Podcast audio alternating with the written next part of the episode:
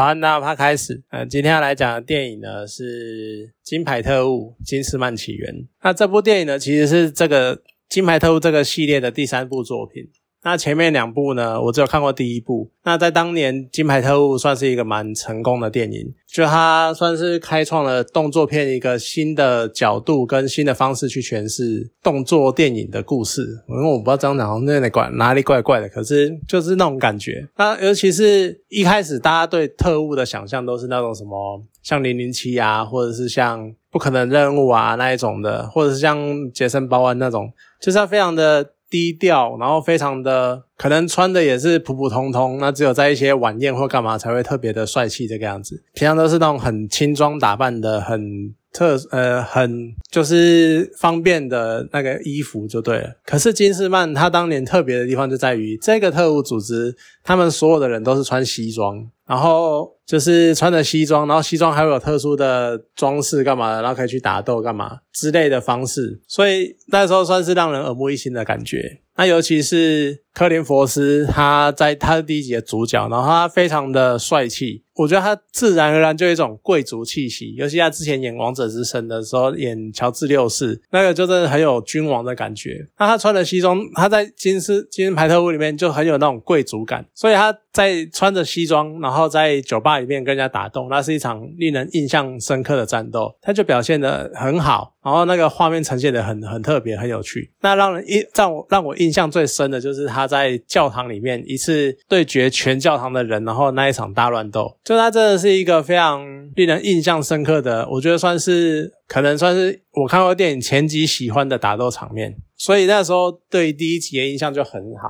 然后很喜欢，然后觉得很不错。可是后来到了第二集，第二集好像就没什么机会去看，所以也一直都没有看这部电影。那我不知道该说是福是祸，因为听人家说的。就一般来讲，第二集的评价都很差，然后都不怎样，或都很莫名其妙。所以有机我有机会还是会找来看啦，只是我觉得可能就是过一阵子。好，那这一次第三集呢，他在拍的就不是续集了，他在拍的是起源的故事，是整个 Kingsman 这一个特务组织的起源。他如何，他从第一次大战的时候是如何发迹，如何在拯救世界之后留下这个组织的。整个故事从牛顿公爵他跟他的儿子开始，哦，就是他们。在暗中帮忙英国皇室处理一次大战的很多阴谋，像是呃帮忙，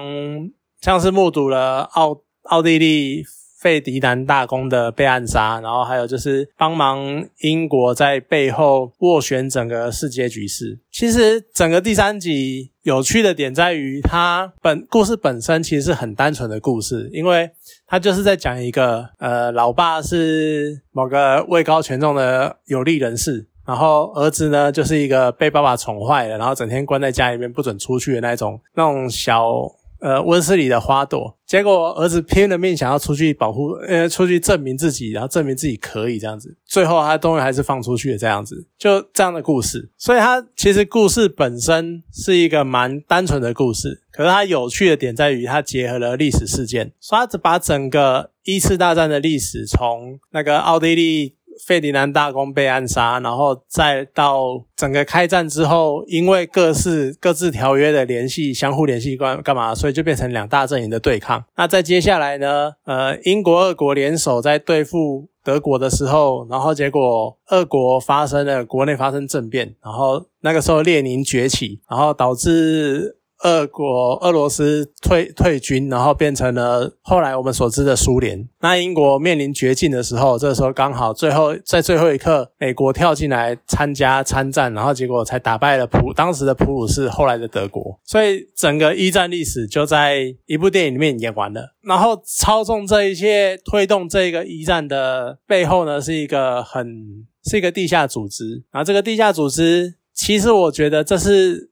稍微有一点遗憾，或是该说我觉得不足的地方，因为他就很简单的交代了这个地下组织的头头，他就只是一个苏格兰人，然后因为苏格兰跟英格兰是世仇，然后他想要表英格兰，所以他就策动了这一切。可是你就会觉得说，你只是一个可能只是一个普通人或什么的，但是你可以召集这么一帮好手，然后打进各个国家的高层，甚至于是政要的身边，然后再策动策反他们。像 Kingsman 他拥有那么多能力，他能力他都只能去当他们的佣人而已。结果你这组织进去随随便便就是像什么妖僧弗拉斯丁或拉普斯丁或者什么谁谁谁之类的，就是你会觉得有点你什么来头，怎么可以这么强这样？然后再加上你的动机就又那么有一点。薄弱，就是到底是多恨可以恨成这个样子。不过我也没有那种感觉，因为英格兰跟苏格兰感觉好像是世仇，所以可能他们真的彼此心中的恨意就是这么的深吧。那整个，那因为他把整个一战历史浓缩在一部电影里面，所以他的一些。节奏啊，或一些场景转换的方式，就有点显得有点突然，然后有点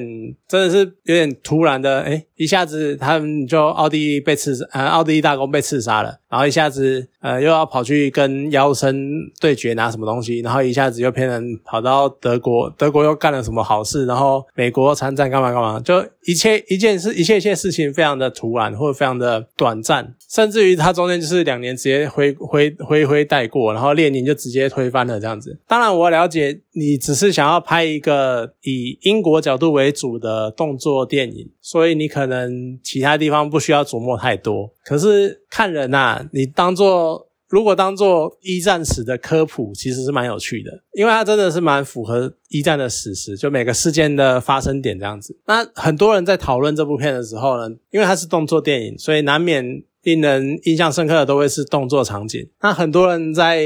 讨论的时候，最有印象的动作场景可能是对妖身，在俄罗斯对妖身的那一场战斗，就三个人轮流打妖身这样子。可是我觉得，虽然它是蛮有趣的啦，因为它搭配了交响乐啊，然后一些节奏、一些拍子，然后还有加上妖身的战斗方式，真的是蛮有蛮特别的，就有点像在跳舞，然后舞蹈的那个样子。我只能说，真的不愧是战斗民族，就是把。整个战斗还要融入舞蹈这个样子那种感觉，可是我多多少还是觉得有点普通啦。反正我最喜欢的是一个一场壕沟中间的时候一场壕沟战。那那一场壕沟战呢，是呃牛顿公爵的儿子，他终于拐了爸爸，然后跑去前线参加战斗。那他在晚上的时候呢，要去捡一个捡尸。要去捡尸体，捡一个白天发现的传令兵的尸体，这样子。就当他们的小队，然后跑到那个尸体附近的时候，却发现对面德军的小队也。跟过来，然后两方开始很有默契的放下枪，然后进行白刃战。为什么觉得印象深刻呢？是因为其实你在每次看动作电影的时候，很多场景都会变成打一打，然后你就会看到双方就莫名其妙的丢下枪不用，然后开始拿刀互砍，或者用拳头互，或用拳脚互打。很多的时候都会叫做男人的浪漫呢。可是你大多数觉情况都还是觉得这是莫名其妙。可是这一段就安排的很有趣，因为他们不能用开枪互打，因为你只要一开枪。那双方壕沟里面的守夜的士兵马上就会示警，然后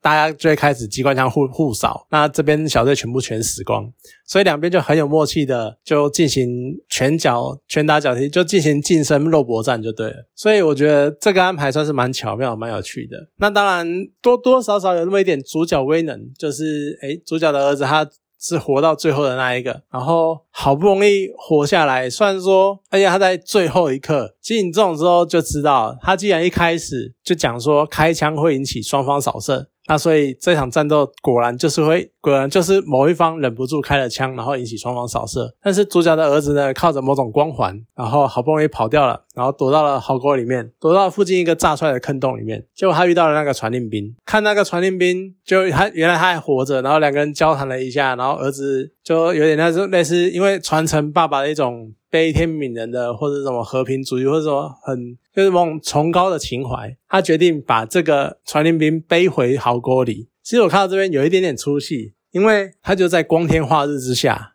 好，虽然说那个是清晨呐，可能刚太阳刚出来，大家还看不清楚。可他在光天化日之下，背着一个传令兵，横背着一个传令兵，然后开始往壕沟那边用走的。我看那边其实真的是蛮粗细的，尤其他把传令兵背在背上，我觉得你其实是要把他拿他来当子弹吧，就非常的真的是。如他的传令兵讲的，就有点超现实。然后呢，诶，他就还真的给他背回了壕沟里。可是，当然在最后一刻就会轰一下啊，被炸了。然后他们两个一起摔进壕沟。好，然后结果你又看到那一个传令兵，他因为爆炸力量太大，所以也死掉了。可是主角的儿子仍然站起来，然后就觉得，干主角威能开太大了吧？啊，这个真的是主角光环，没什么好讲的。结果下一刻，没想到。他的那个他伪装的那个身份的同乡，居然提出了质问，甚至于觉得他就是德军间谍。就在你觉得说他可能又会讲说什么他是什么什么人谁谁谁，然后可以躲过一劫的时候，这个士兵居然直接拿枪拿出来把他干掉了。你觉得